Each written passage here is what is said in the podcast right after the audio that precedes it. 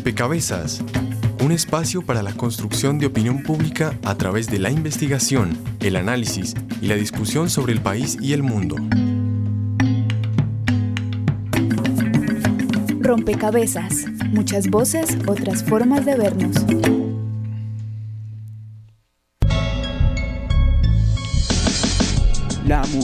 Independiente consentida, pilar de la familia, con derechos y deberes igual que todos en la vida. Tú me hiciste sentir que no valía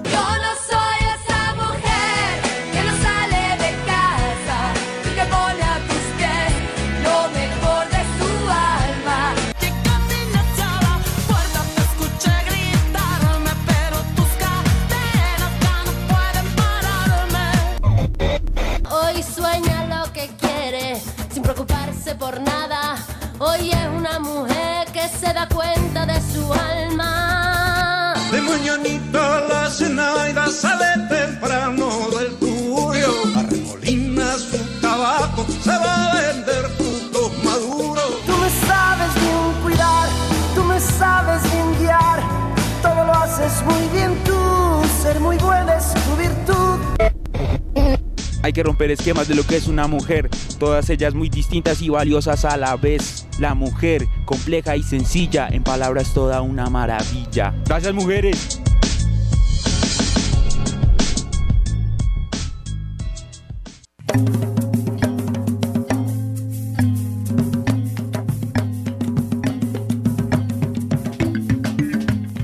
Saludo a todos los oyentes, a todas las personas que se conectan y sintonizan a esta hora. Rompecabezas, muchas voces, otras formas de vernos. Gracias mujeres, con esta frase cerraba el paisaje sonoro y recogía una diversidad de, de, sonidos, de canciones que hablan justamente de la mujer, porque este programa está dedicado a pensar a pensarnos, a pensar en las mujeres, en la diversidad de mujeres, porque durante ya largos años han venido y se han venido ganando derechos y sobre eso queremos reflexionar cómo ha evolucionado ese movimiento de mujeres, cuál es el camino, digamos, que han tomado sus motivaciones, porque derechos como la participación en la vida pública, el acceso a la educación, la posibilidad de ir a las urnas, la igualdad y el desarrollo íntegro como personas han sido para las mujeres resultado de una, de una lucha incansable. Hoy uno de los signos del avance democrático es sin duda la disminución de las brechas de desigualdad entre hombres y mujeres. Sin embargo, sabemos que falta mucho camino por recorrer. La resignificación del rol femenino ha cuestionado y puesto en debate público las representaciones sociales, nos ha cuestionado como sociedades y por supuesto ha puesto en debate el rol de las mujeres y de los hombres. Esas nuevas lógicas, esas nuevas dinámicas económicas, sociales y culturales también han hecho que esas búsquedas de las mujeres no paren, sean dinámicas y se transformen constantemente.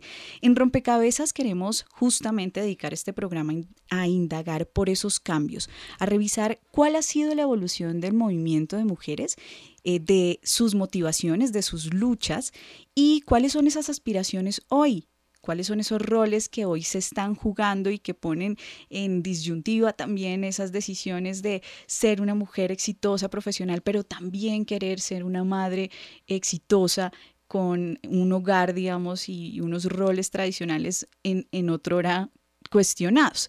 Así que queremos darles la bienvenida y eh, saludarlos. Siempre quien les habla, Mónica Osorio, eh, a guiar estará con ustedes y en las redes sociales Daniel Garrido también dinamizando y acompañándolos allí con el tema del día. Hola Mónica, recuerden que ustedes quienes nos están escuchando pueden también hacer parte del programa y sumar su ficha en esta discusión. Saludamos a quienes nos escuchan en 91.9 en Javeriana Estéreo y también a las personas que nos escuchan en diferentes regiones del país. Hoy les estamos preguntando cuál cree usted que es el rol de la mujer colombiana en la sociedad actualmente. Pueden respondernos a través de las redes sociales, nos pueden buscar en Facebook como Rompecabezas Radio y en Twitter nos pueden seguir a nuestro usuario arroba rompecabezas reemplazando la O por un cero. Por ahora escuchen cuáles son nuestros aliados en todo el país para que Rompecabezas llegue a todos los rincones de Colombia. Saludos a nuestras emisoras aliadas. Nos escuchan en Putumayo, Nariño, Valle del Cauca, Caldas, Chocó, Antioquia, Córdoba, Atlántico, Tolima, Los Santanderes y en Bogotá. En todo el país a través de la Red de Radio Universitaria de Colombia. En Venezuela por el Instituto Radiofónico Fe y Alegría. En América Latina por la Asociación Latinoamericana de Educación Radiofónica ALER. Y en el mundo entero por javerianestereo.com y rompecabezas.cinep.org.co. Bien, y además de las fichas que desde las redes sociales ponen los ciudadanos y las ciudadanas, queremos darle la bienvenida a Gabriela Castellanos. Ella es coordinadora del Centro de Estudios de Género, Mujer y Sociedad, que nos acompaña desde eh, la Universidad del Valle. Bienvenida a este rompecabezas, Gabriela. Muchísimas gracias, Mónica. Gabriela, y con este saludo quisiera que usted nos ayudara a, a introducir el tema y es que entender, digamos, cómo esa resignificación o esa, esos nuevos roles de las mujeres han transformado un poco las dinámicas de la sociedad, cómo, e, cómo estos nuevos roles han afectado las dinámicas sociales. Bueno, en primer lugar, hay que reconocer que la mujer anteriormente, para realizarse como mujer, tenía que eh, ser madre, o sea, se equiparaba, casi se, se eh, hacía equivaler el ser mujer con el ser madre. Esto ya no, no es así. Eh, en primer lugar, porque hay muchas mujeres que optan por no ser madres. Y en segundo lugar, porque aún aquellas que lo son no consideran que eso sea el rol que las define. Y esto, por supuesto, ha implicado una revolución en lo que es la sociedad y la cultura. Y es algo que es eh, prácticamente universal. Quedan reductos, por supuesto, quedan em, eh, sitios donde todavía esto no, no ha sucedido, pero en la mayor parte del mundo sabemos que, que esta es la situación. Ha habido un cambio revolucionario que ha eh, producido realmente transformaciones para las vidas personales de hombres y mujeres y también para la sociedad en su conjunto. Eh, está también con nosotros María Fernanda Azañudo, ella es investigadora del Instituto Pensar de la Universidad Javeriana, eh, experta en estudios en feminismos y género. María Fernanda, eh, lo señalaba Gabriela y es, eh, decía ella que eh, todavía, digamos, hay en muchos espacios donde esos roles todavía están definiéndose y están en, debate y en construcción.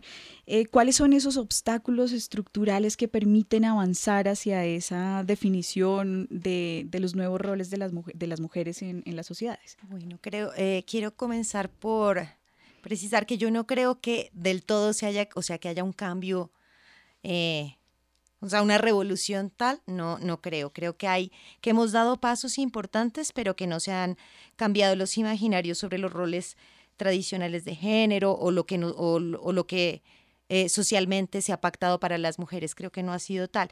Y creo que los obstáculos tienen que, bueno, son varios los obstáculos, pero en primera instancia quisiera señalar que tienen mucho que ver con los constructos, con las representaciones tradicionales de género que encarnan las personas, que encarnamos nosotras mismas, que la sociedad sigue encarnando y que, que parece que ya no fueran vigentes, pero que uno ve televisión y siguen súper vigentes. Entonces, esto de la maternidad, si hay muchas mujeres que han tomado la opción de no ser madres, pero y que han tenido que hacer un trabajo de, de construcción de sí mismas para, para como para situarse como sujetos eh, políticos y con, una capacidad de, ser sin, sin, que medien los roles tradicionales de género, pero al mismo tiempo estas mujeres tienen que enfrentar eh, el rechazo sutil o la, el, el, ah, el, ser culpabilizada sutilmente. Y uno lo ve todo el tiempo, lo ves en la televisión.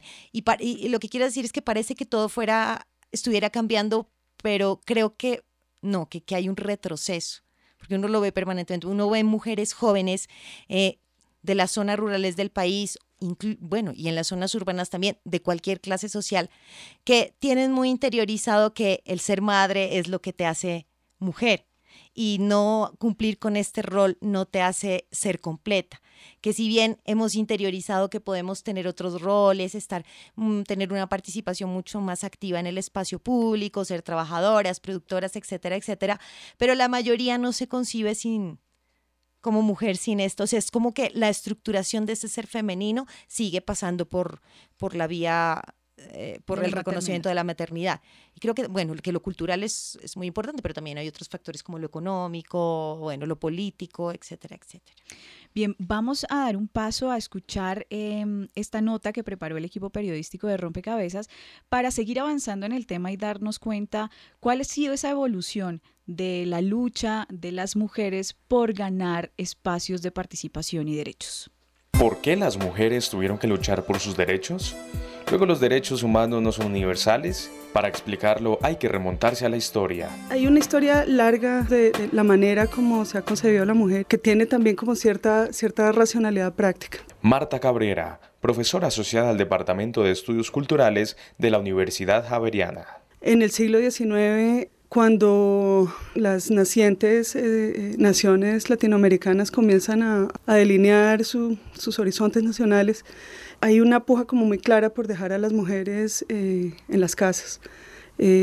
hay una cantidad de, de, razones que próceres y letrados argumentan, digamos, abundantemente en escritos. Entonces la idea era que el, ámbito de lo público era el, el, lugar para los hombres y lo privado era el lugar para las mujeres. Entonces las mujeres, digamos, se pintaban de distintas maneras, como que eran débiles o que eran muy importantes como para que estuvieran en, eh, afuera, digamos, en instancias como la guerra o había otro tipo de razones, por ejemplo, que quién iba a cuidar a los niños, en fin. A pesar de los avances, hay elementos que se filtran.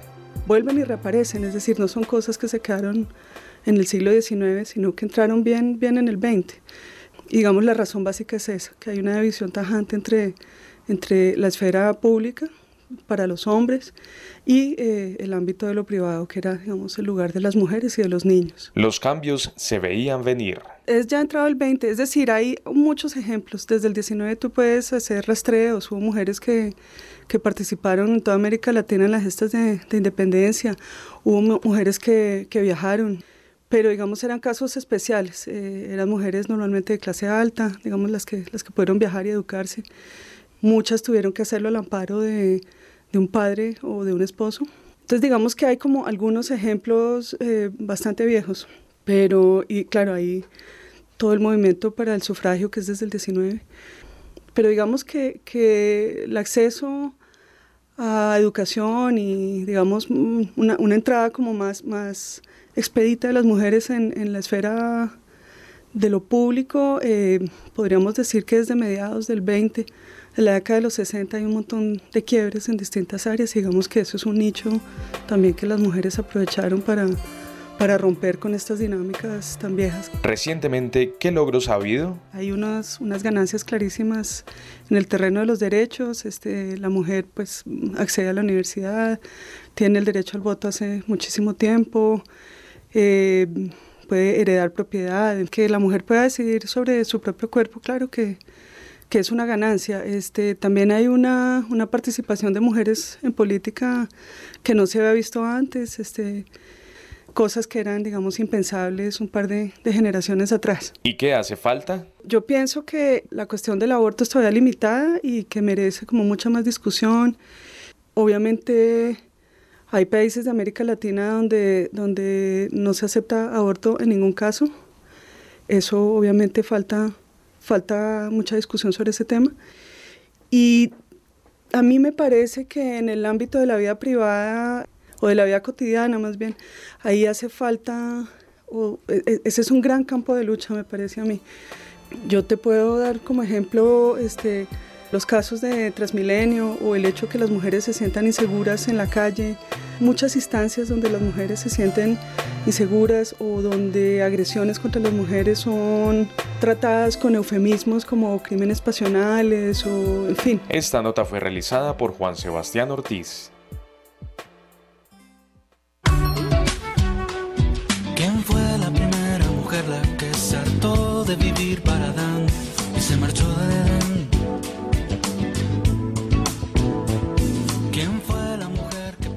escuchábamos cómo a lo largo del siglo XIX, siglo XX se han venido dando algunas, algunos pasos eh, adelante en la garantía de derechos para la mujer, pero también eh, la profesora Marta Cabrera de, de, la Universidad Javeriana que estábamos escuchando en la nota dejaba claro esos espacios o esos ámbitos en donde todavía hay mucho por hacer, como el ámbito de la vida cotidiana, señalaba ella específicamente.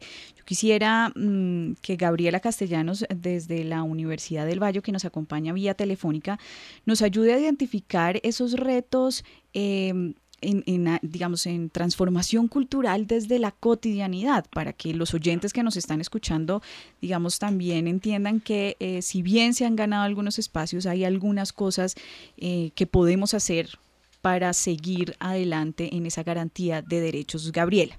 Sí, en primer lugar, yo quiero decir que a pesar de que los cambios que se han vivido han sido verdaderamente revolucionarios y las mujeres de mi edad lo sabemos, porque vimos la vida de nuestras abuelas que eh, al inicio del siglo XX eh, tuvieron, por ejemplo, mi abuela fue la primera mujer en tener un título universitario, una de las primeras mujeres en tener un título universitario en Cuba, yo soy cubana. Eh, y lo que era la vida de mi abuela y luego de mi madre y la mía, pues ha habido un cambio verdaderamente vertiginoso. Sin embargo, a pesar de eso, lo que nos falta es mucho, mucho todavía. Y no solamente en el campo cotidiano, yo quiero decir que todavía ganamos menos que los hombres por el mismo trabajo. En Colombia se gana una mujer eh, de 80 a 70 centavos por cada peso que gana un hombre por el mismo trabajo con las mismas cualificaciones.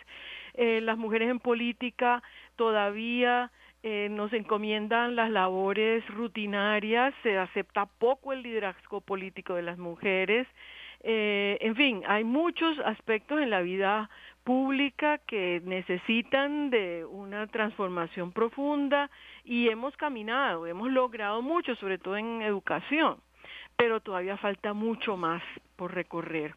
Pero ya en la vida cotidiana, que es lo que me preguntas, pues evidentemente hay cambios también.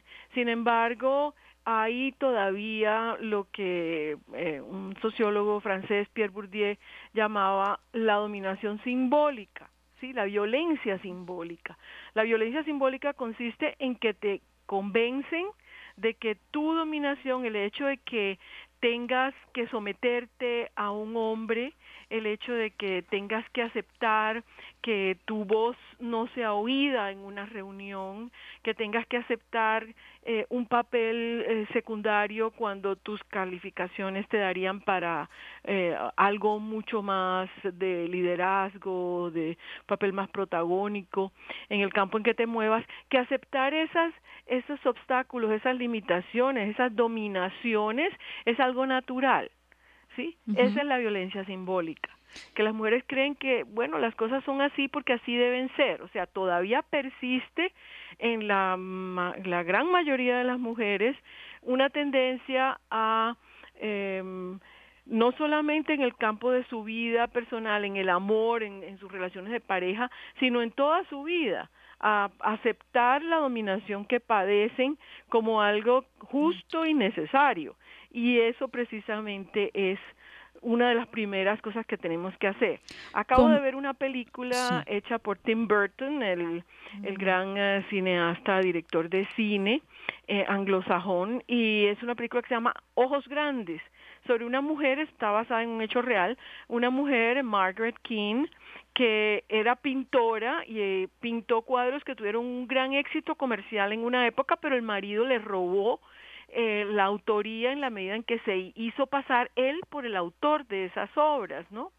Entonces, eh, ella durante años lo toleró. O sea, porque una mujer con su talento, aunque no era una gran pintora, era una pintora que tenía éxito comercial, uh -huh. porque una mujer eh, acepta que un hombre la anule de esa manera no es por nada que sea innato y que tengamos que aceptar que es así porque así somos, sino porque eso es lo que se le inculca a esa mujer, eso es lo que nos han inculcado a todas desde pequeñas. Eso eso ha cambiado, ya no es tan así, cada vez es menos así, pero todavía persiste esa enseñanza para la sumisión, para aceptar eh, tener una, un rol inferior al que tus capacidades pueden dar, para eh, decir, bueno, él es el hombre, él debe ser quien tenga la dominación, el, el, el mando, el liderazgo, eh, debe ser su voz la que predomine. Aceptar eso es eh, lo que llamamos la violencia simbólica y en ese aspecto tenemos mucho, mucho por hacer mm. para convencer a las mujeres, no Gabriela, solamente que Gabriela no se dejen y- violar, sino también que no se dejen aplastar por el, el enemigo que tienen, eh, con el que duermen muchas veces. Gabriela y María Fernanda han, han señalado, digamos, efectivamente que si bien eh, lo que se ha avanzado se puede considerar revolucionario, hay algunos escenarios donde todavía hacen falta cosas por hacer. Sin embargo, eh, y con, la frase que cierra Gabriela, mm, me queda una reflexión y es cómo también em, se han dado reflexiones alrededor de las implicaciones que ha tenido la resignificación del rol de la mujer en el hombre y en repensarse la masculinidad y entonces cómo también el rol masculino tiene que eh, entrar en un proceso de transformación cultural. Yo quisiera que pudiéramos reflexionar un poquito también para matizar un poco esos, em, digamos, esas reflexiones sobre cómo sin dejar de eh, trabajar por eh, los espacios que debemos ganar y por luchar, digamos, por esos escenarios que aún están pendientes, ¿cómo podemos matizar el lenguaje para que no se dé ese desencuentro entre el hombre y la mujer, posiciones que a lo mejor eh, han, han polarizado algunas, algunas posibilidades de relación entre, entre hombre y mujer y que se, que se, digamos que las mujeres que nos están escuchando entiendan que se trata también de hacerle entender al hombre desde la transformación cultural que hay que compartir una serie de roles, que no hay que someter al otro, sino que eh, más bien estamos en unas relaciones más de solidaridad y cooperación que de competencia, ¿no? Que es como las relaciones que se establecen eh, cuando se dan esas divisiones tan tajantes y tan bruscas eh, y que yo entonces juzgo muy duro a- al otro género, entonces hay un desencuentro entre hombres y mujeres. ¿Cómo matizar un poco ese, esa reflexión, ese, ese debate? Pero yo pienso que el desencuentro no se da porque los reclamos se hagan de manera demasiado fuerte. Yo no creo que la respuesta sea matizar el reclamo, matizar eh, la, la queja o, el, o la exigencia de justicia, ¿no?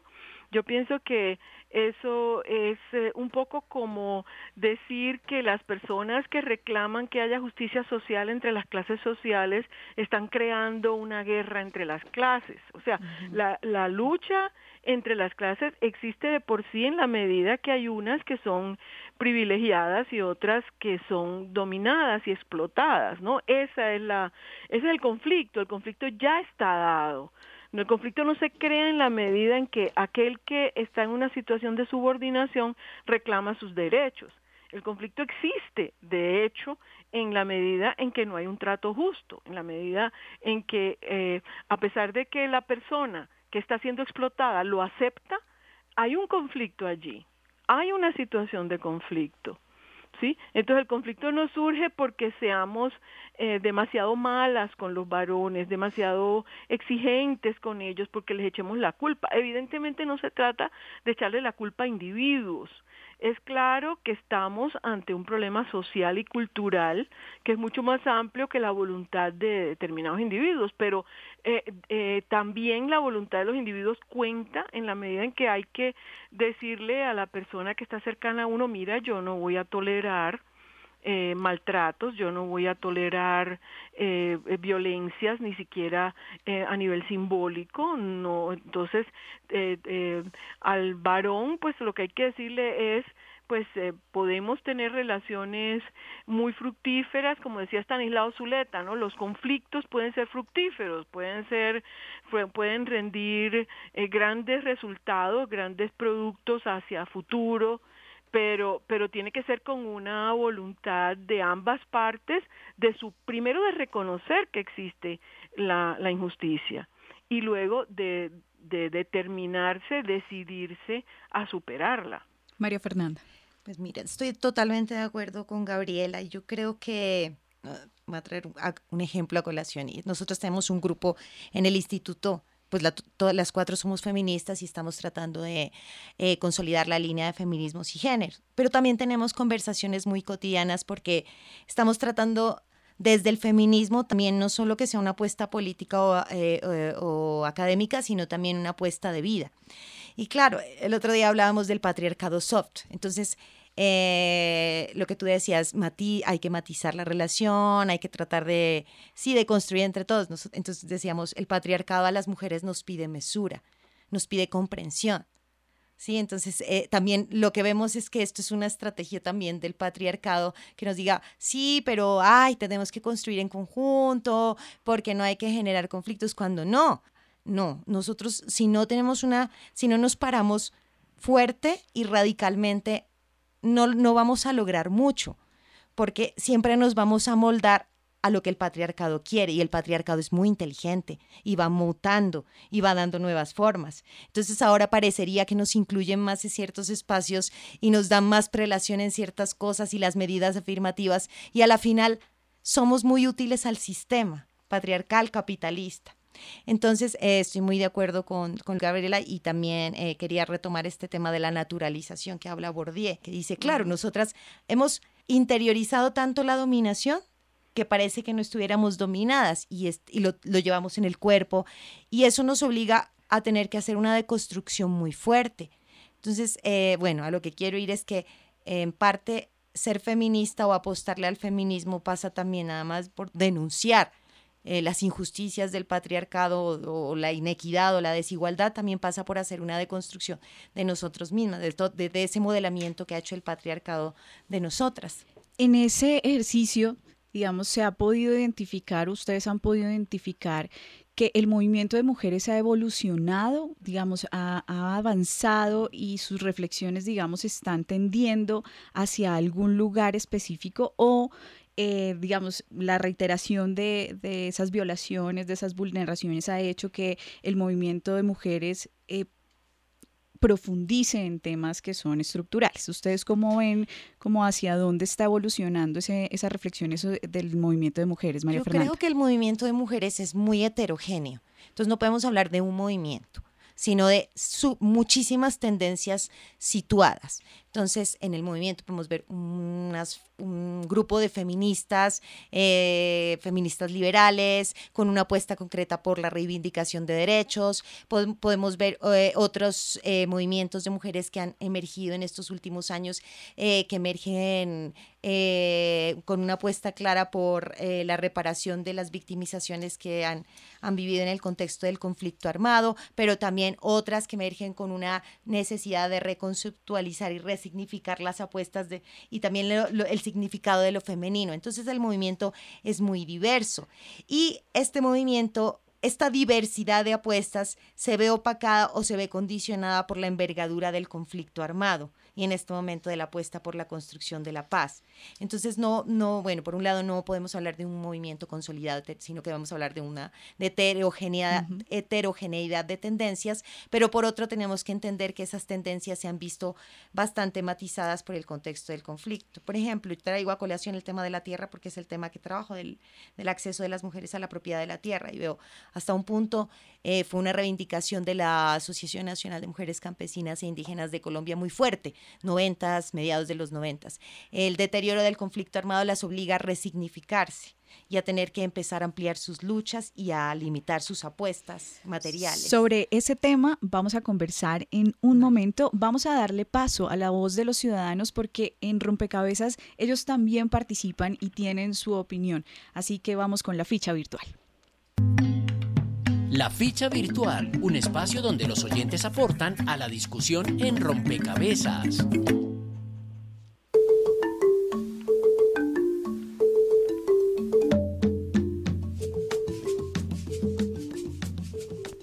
Bueno, comenzando nuestro programa, le preguntamos a nuestros oyentes cuál cree usted que es el rol de la mujer colombiana en la sociedad actualmente. Ya tenemos algunas opiniones que nos, nos han llegado a través de las redes sociales. Liz Cuillos dice, Colombia está en un momento donde los paradigmas sociales están cambiando.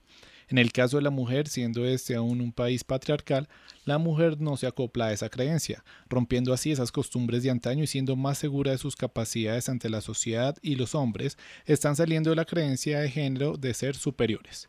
Margaret Figueroa dice, es evidente que ha logrado su participación la mujer en espacios públicos, políticos, académicos, sociales, por nombrar algunos, desde los cuales, en mi opinión, ahoga sobre todo por la reivindicación de los derechos de las mujeres, de los niños, la inclusión, el trato diferencial y la igualdad de género y de oportunidades. Y Margarita dice, la mujer colombiana en este momento está rompiendo esquemas, lo que traerá desarrollo social, evolución de pensamiento y crecimiento económico. Antes de continuar con dos opiniones más que tenemos, escuchemos qué dice la gente en las calles porque se les hizo esta misma pregunta en nuestro sondeo semanal. La ficha de los ciudadanos y las ciudadanas. A la pregunta, ¿cuál es el rol de la mujer colombiana actualmente en nuestra sociedad? Los ciudadanos responden. Similar, es decir, de igualdad al que tienen los varones, al que tenemos los, los varones. Ya la mujer ocupa cualquier espacio que también ocupa el, hombre.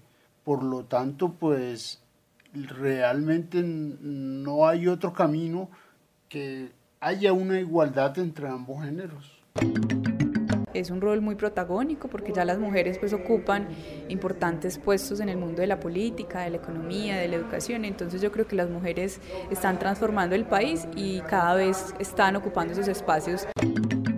Me imagino que todavía se sigue guerreando porque todavía se estigmatiza mucho eh, en algunos puestos a la mujer, ¿no? Obviamente nos falta mucho por avanzar pues ya yo creo que se dejó atrás el asunto de ser ama de casa y de estar estigmatizada por ser mujer y, ser sumisa. Yo creo que las mujeres han avanzado muchísimo.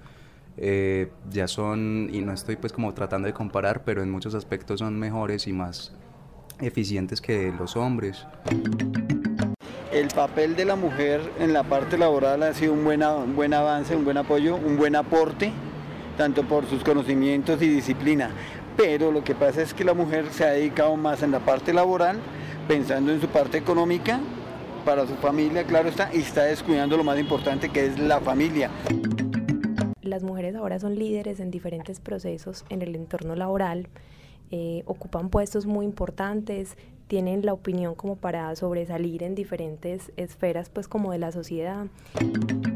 Eh, la mujer va avanzando cada vez en distintas dimensiones en cuanto al administrativo, en cuanto al manejo jurídico, lo económico. Pienso que cada vez van logrando más acercarse a la tan anhelada equidad, pero pienso que todavía pues hay mucho por recorrer. Primero pues ya las, eh, las mujeres colombianas están teniendo un rol más importante en todos los ámbitos sociales, tanto en lo político, en lo empresarial, en lo económico. Pues yo creo que la mujer es más, es más importante por lo que hoy en día ellas son alcaldes, concejales, eh, tienen muchos oficios, amas de casa. Ah, en el caso de que ellas están con los pantalones muy bien puestos, es por lo que les ha tocado sufrir mucho con sus hijos. Este sondeo fue realizado por María Alejandra Navarrete con la colaboración de Daniel Arias Bonfante, María Alejandra Duarte, la emisora Frecuencia U de la Universidad de Medellín y UM Radio de la Universidad de Manizales. Y finalmente tenemos dos opiniones. Alejandra Lamprea dice, nos encontramos en una sociedad diversa donde se necesitan madres, científicas, artistas, empresarias, niñas, jóvenes y viejas. El rol de la mujer es tan diverso como la sociedad misma. Giselle Mack dice, como mujeres tenemos un rol en cada una de las áreas de desarrollo del país. Gracias a las luchas de nuestras antecesoras ahora tenemos más posibilidades de incidencia efectiva, sin embargo aún nos queda mucho camino por recorrer. Considero que en primera medida nuestro deber es participar activamente y ganar espacios en los que nuestras ideas y opiniones construyan tejido social.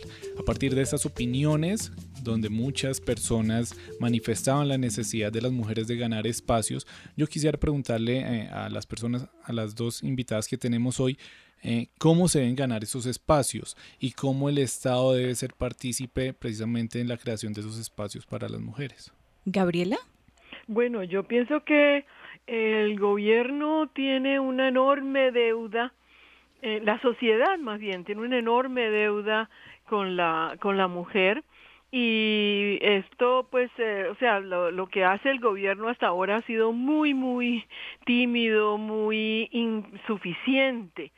Eh, hubo una época en el 94 más o menos que se creó una Dirección Nacional de Equidad para la Mujer y se pensó que iba a tener presupuesto propio y todo esto y eh, en, la, en la próxima presidencia que fue la de Pastrana lo acabaron, lo convirtieron en lo que es hoy, una consejería presidencial de equidad para la mujer sin presupuesto propio, sin prácticamente, o sea, con una incidencia mínima en la vida del país, ¿no? Entonces, eh, el, eh, realmente el gobierno está en mora de hacer eh, mucho más por, eh, por buscar salidas, por ayudar a las mujeres de bajos recursos, que son las que eh, tienen muchas veces situaciones más complejas y lo que ha sido, lo que ha afectado eh, la, el conflicto a las mujeres ¿sí? Ha sido algo que no se ha reconocido suficientemente, la forma como se ha usado la violencia sexual como un arma de guerra, la forma como ha habido una explotación, no solamente de la niñez, sino de, mujeres adultas también, eh, desde su sexualidad, eh, no solamente en forma de una violación ocasional, sino de utilizarlas muchas veces dentro del conflicto como compañeras permanentes eh, de una manera obligatoria, sí, para las personas que que han estado pues eh, en el conflicto en todas las partes, ¿no? En desde todas las orillas. Eh, frente a eso, realmente hay muy poco reconocimiento, hay muy poco trabajo y obviamente es mucho lo que se necesita. Bien, eh, Gabriela toca un tema que ya lo había tocado también María Fernanda y es el rol de la mujer rural justamente también en esa definición y en esa resignificación del papel de la mujer, eh, pensando también en la sociedad colombiana, que ya escuchábamos en el sondeo de opinión algunas, algunas ideas que giraban en torno a cómo em, la mujer colombiana, digamos, está eh, avanzando y acercándose a, distintos espacios, pero también hay una, deuda. ¿Y cuál es el papel o cómo ha sido eh, esa intervención de la mujer rural y cómo también le ha puesto una dinámica distinta a esta sociedad, a la sociedad colombiana, María Fernanda? Bueno, creo que la mujer rural, las mujeres rurales, ¿no? Han tenido un, un importante papel en muchos ámbitos. Creo que fue hasta hasta que arreciara el conflicto armado sobre todo el movimiento social y sí, deteriorara, deteriorara, deteriorara e incidiera sobre los procesos organizativos. La Asociación Nacional de Mujeres Campesinas e Indígenas de, Negras e Indígenas de Colombia era la asociación más fuerte a nivel rural, una asociación que emerge en un contexto muy patriarcal, que se, que obliga, que se obliga a pensar cuál es el papel de la mujer en la lucha por la tierra y que empieza a construir reivindicaciones propias, que llega, es tan fuerte ese movimiento que incide en las dos leyes de reforma agraria, la ley 30 del 88 y la 160, con las aliadas feministas, con las aliadas del, eh, del gobierno, del Ministerio de Agricultura, el INCORA, entre otras, logran avances muy importantes, que es el incorporar la titulación conjunta y el reconocimiento del derecho de las mujeres a la, a la tierra. Además, incidieron a nivel local, en, em, eh, tuvieron concejalas, eh, incidieron en, política, en el diseño de políticas públicas a nivel local. Lo que pasa es el conflicto les da tan duro que obliga, se tienen que repensarse su papel. Entonces, todo eso que ganan en reivindicaciones y en apuestas y que tienen efectos prácticos retroceden significativamente porque ahora, ahora, ellas deben pensarse como víctimas. Les da tan duro el conflicto armado que tienen que pensarse. Pero viene y, y después con todas las alianzas también inciden en la, en la ley 731 de 2002, que es de solo para mujer rural, que aunque no tiene presupuesto, pero es un avance muy importante en términos del reconocimiento de los derechos de las mujeres, no solo a la tierra, sino a otros, a otros como el acceso a crédito, etcétera, etcétera. Y eh, inciden en la ley de, eh, de, víctimas, en, en los temas de reparación. Entonces, para mí ha sido un actor muy importante que además empieza con unos, unos tipos de apuestas que pueden ser feministas, eh, como un, un, principio de feminismo y que ahora uno habla con ellas y han evolucionado enormemente en, sus, en su discurso. Entonces es, es muy interesante cómo el contexto las ha obligado a, cómo ellas han ido avanzando y ahora se repiensan el papel de la mujer rural, ya lo repiensan, ya no te hablan de, ay, sí, un pedacito de tierra, queremos tierra, sino ahora te están diciendo queremos proyectos productivos, queremos las mismas condiciones que tienen los varones, etcétera, etcétera. Y justamente esa heterogeneidad de la que ya también habíamos em, hablado, se había mencionado, eh, nos lleva a presentarles esta otra nota que nos permite ver también hacia dónde son esas apuestas, hacia dónde se están pensando las mujeres Em, en movimiento, pero también las mujeres rurales, hacia dónde están pensando esa dinámica de movimiento de organización. El cambio en las condiciones sociales, económicas y políticas de las mujeres en Colombia ha sido una de las transformaciones sociales más importantes de las últimas décadas. Según el informe Colombia, Tendencias Económicas y Sociales elaborado por Profamilia, la revolución femenina se hizo evidente, entre otras cosas, en la generalización del uso de anticonceptivos modernos, en el progreso educativo y en la rápida irrupción de la mujer en el mercado de trabajo. Esta revolución trajo consigo una transformación radical en las expectativas y las aspiraciones de las mujeres colombianas. Eduardo Restrepo, director de la Maestría de Estudios Culturales de la Pontificia Universidad Javeriana, explica las causas de dicha transformación. El mundo como, como totalidad se ha ido transformando en términos de los valores que constituían eh, sociedades como las nuestras. Eh, hasta hace unos 30 años el horizonte aspiracional de no solamente de las mujeres sino de los hombres en Colombia estaban atravesadas por valores eh, asociados a ciertas expresiones del catolicismo, ciertas expresiones más tradicionales que hacían que esos horizontes fueran muy distintos. Eh, entonces yo creo que una de las transformaciones esenciales ha sido lo que se ha venido con lo que hemos considerado como la globalización, otros escenarios de socialización y de interacción ha significado que los proyectos existenciales eh, se transformen significativamente. La mujer colombiana al tomar nuevos caminos podría estar afectando a los hombres en su rol social? No, eso es puras expresiones de patriarcalismo y de machismo que todavía habitan en, en estos sectores eh, de la sociedad colombiana. Eh, para nada, las mujeres eh, tienen y los hombres tienen, porque es un asunto tanto de hombres como mujeres, eh, la responsabilidad y el horizonte eh, histórico de transformar y de diluir todas esas concepciones eh, patriarcales. La población femenina en Colombia se caracteriza por ser heterogénea. Las mujeres rurales, por ejemplo, se desarrollan en contextos distintos y esto infiere en sus aspiraciones. Edilia Mendoza, representante de la Mesa de Incidencia Política de las Mujeres Rurales en Colombia, explica cuál es el aporte de las mujeres campesinas en la sociedad colombiana desde su lucha. La reivindicación de eh, mantener la identidad y la cultura campesina. Eh, le entregamos al país la defensa de la economía campesina y le entregamos al país a, unas, a, muchos jóvenes y mujeres que se han capacitado, que son hoy unas profesionales y que hoy ellas están haciendo ejercicio propio de de ayudar a transformar este país. Ingenieras ambientales, abogadas, pedagogas, eh, mujeres lideresas natas que entregan cada día en su cotidianidad unos valores, una educación diferente. Informa para Rompecabezas María Alejandra Navarrete. Cuando siente frío en la mirada, cuando alguien ha roto tu sonrisa de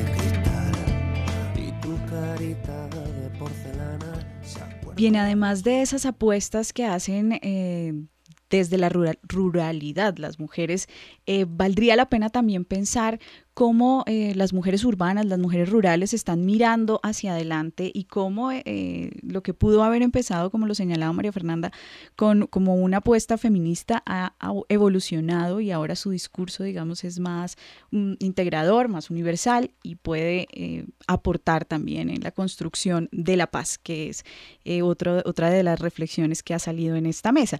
Yo quisiera que pudiéramos ir cerrando este rompecabezas y esta reflexión sobre el rol y esa resignificación del rol de la mujer, eh, pensando en hacia dónde está mirando y cuáles son esas nuevas apuestas, porque mm, hay algunas, algunas personas también que, que, están diciendo, digamos, que la mujer se encuentra ahora también en una disyuntiva.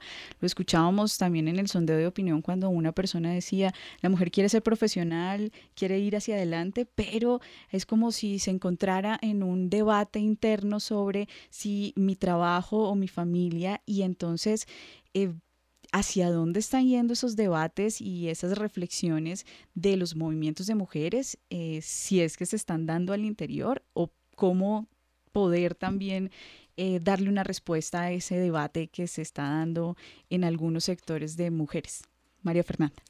Pues mira, yo creo que, como, no sé cuál es mi posición frente a esto, porque creo que eh, el tema de que yo no pueda conciliar mi vida laboral con la vida profesional no es porque, no es porque eh, el sistema, me explico, es porque el sistema no me lo permite. Porque si yo puedo salir a lo público y tener derechos laborales, eh, acceder al, ámbito educativo, acceder a lo público, también el Estado, como lo planteaba Gabriela, debe hacer un esfuerzo por garantizar que ese ámbito privado sea cubierto. Entonces mi pregunta es, ¿por qué si a mí me garantizan la salida a lo público, a los hombres no les, no los, no los, no sé, no, influyen para que ellos se, se, vayan al ámbito privado y compartamos las labores. Entonces, eso es la conciliación de lo laboral con lo, con lo privado y ese esfuerzo en las leyes no se ve. Es como que nos, o sea, yo lo que veo con este Estado y este sistema capitalista patriarcal es que a nosotras nos permitieron la salida a lo público, pero nunca nos dejaron de ver como cuidadoras, nunca nos desligaron. En cambio, a los hombres le siguen privilegiando lo público y no y son muy pocos los que de verdad se transitan hacia lo privado y comporten los roles, lo que tú planteabas, Mónica, de nuevas masculinidades, que eso es muy contado. Pero el, el sistema está hecho para que yo tenga que asumir ahora una carga productiva, pero también una carga del cuidado. Y los hombres sigan, en su mayoría, solo asumiendo la carga productiva. Entonces creo que eh, la conciliación, o sea, los dilemas no el dilema o sea, mi dilema no es, ahora yo qué voy a hacer si quiero ser mamá, sino que es que el sistema no me, va, no me, no me puede permitir poder conciliar esas dos cosas. Gabriela. Totalmente de acuerdo. O sea, eh, tú hablabas de un lenguaje integrador. En primer lugar, yo no creo que se haya trascendido el feminismo en ningún momento. Yo creo que el feminismo está muy vivo y en la medida en que podamos eh, lograr llegar a más mujeres como feministas, pues habrá más posibilidades de sanación. Yo no creo tanto en una integración sin sanar primero los conflictos, sin, sin resolver esas inequidades que están allí en la base de las relaciones entre hombres y mujeres a nivel social, a nivel pues eh, sí de todas las estructuras mismas, sí, no se trata de decir ahora ya podemos hablar como más armónicamente, podemos ser más eh, más suaves, podemos sí olvidar o podemos eh, traer a los hombres a que se pongan de nuestro lado, si eso se hace sobre la base de ocultar eh, todas esas inequidades que están allí, sobre lo que decía María Fernanda hace un momento, o sea, el hecho de que a la mujer se le ha no solo invitado, se le ha obligado, porque no es solo que las mujeres hayan buscado por su realización personal ingresar en el mercado de trabajo, sino que las necesidades del mismo capitalismo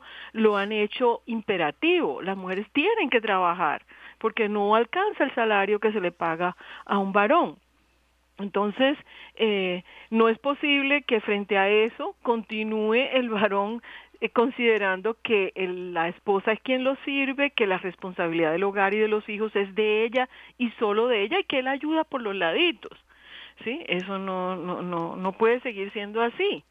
Y si, y si la armonía y la, sí, y la falta de, de conflicto se basa en, en no reconocer esas verdades de apuño, pues nunca vamos a tener eh, una verdadera sociedad armónica, sino lo que vamos a tener es una superficie de, de, de armonía aparente encubriendo los verdaderos problemas que seguirían allí. Entonces es importantísimo eh, lograr una educación de los hombres para esas nuevas masculinidades que muchos lo han asumido, pero todavía la inmensa mayoría no.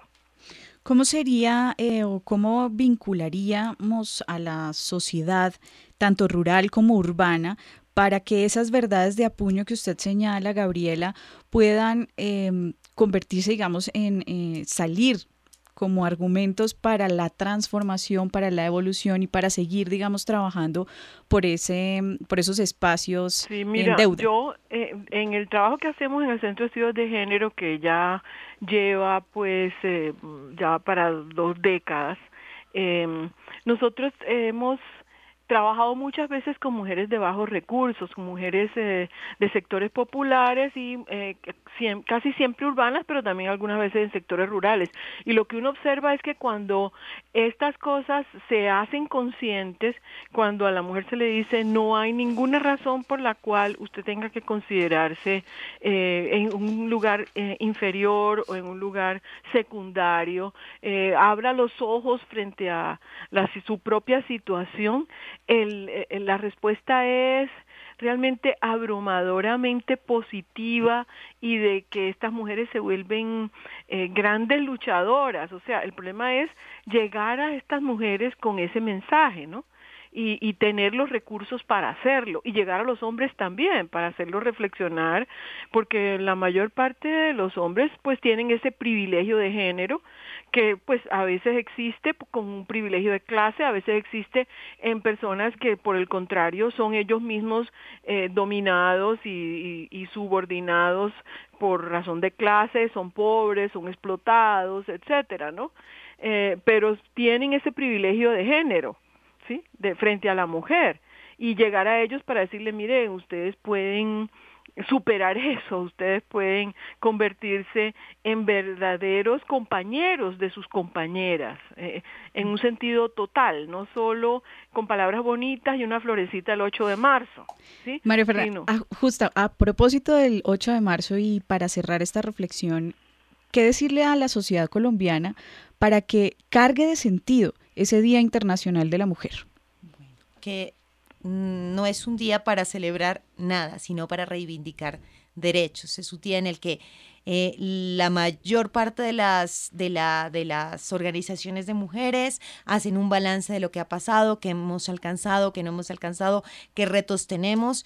Y la sociedad debería usarlo, y el mismo Estado que hace una propaganda de ese día y los medios, es más eh, que ponerlo como en tono de celebración, es ponerlo en tono de reflexión. O sea, hacer eventos reflexivos y es a dónde vamos, qué hemos, cómo hemos avanzado, qué retos tenemos y cómo transformar esta sociedad para que avancemos en la garantía de los derechos de las mujeres y en, la construcción de niveles de igualdad. Entonces yo invitaría a eso, o sea, no a, que eso ya cambiara de todo y que el día, o sea, que el, el, común de la gente deje de pensar que porque me regala una rosa me está haciendo como una reivindicación cuando al otro día me trata con sesgos de género, me, me habla en tono patriarcal. Muy bien, a María Fernanda Sañudo, investigadora del Instituto Pensar, y Gabriela Castellanos, profesora de la Universidad del Valle y coordinadora del Centro de Estudios de Género, Mujer y Sociedad. Muchísimas gracias, por ayudarnos a construir este rompecabezas. A todos los oyentes, los esperamos en una próxima emisión. Estuvieron con ustedes Mónica Osorio Aguiar, quien les habla, y Daniel Garrido en las redes sociales.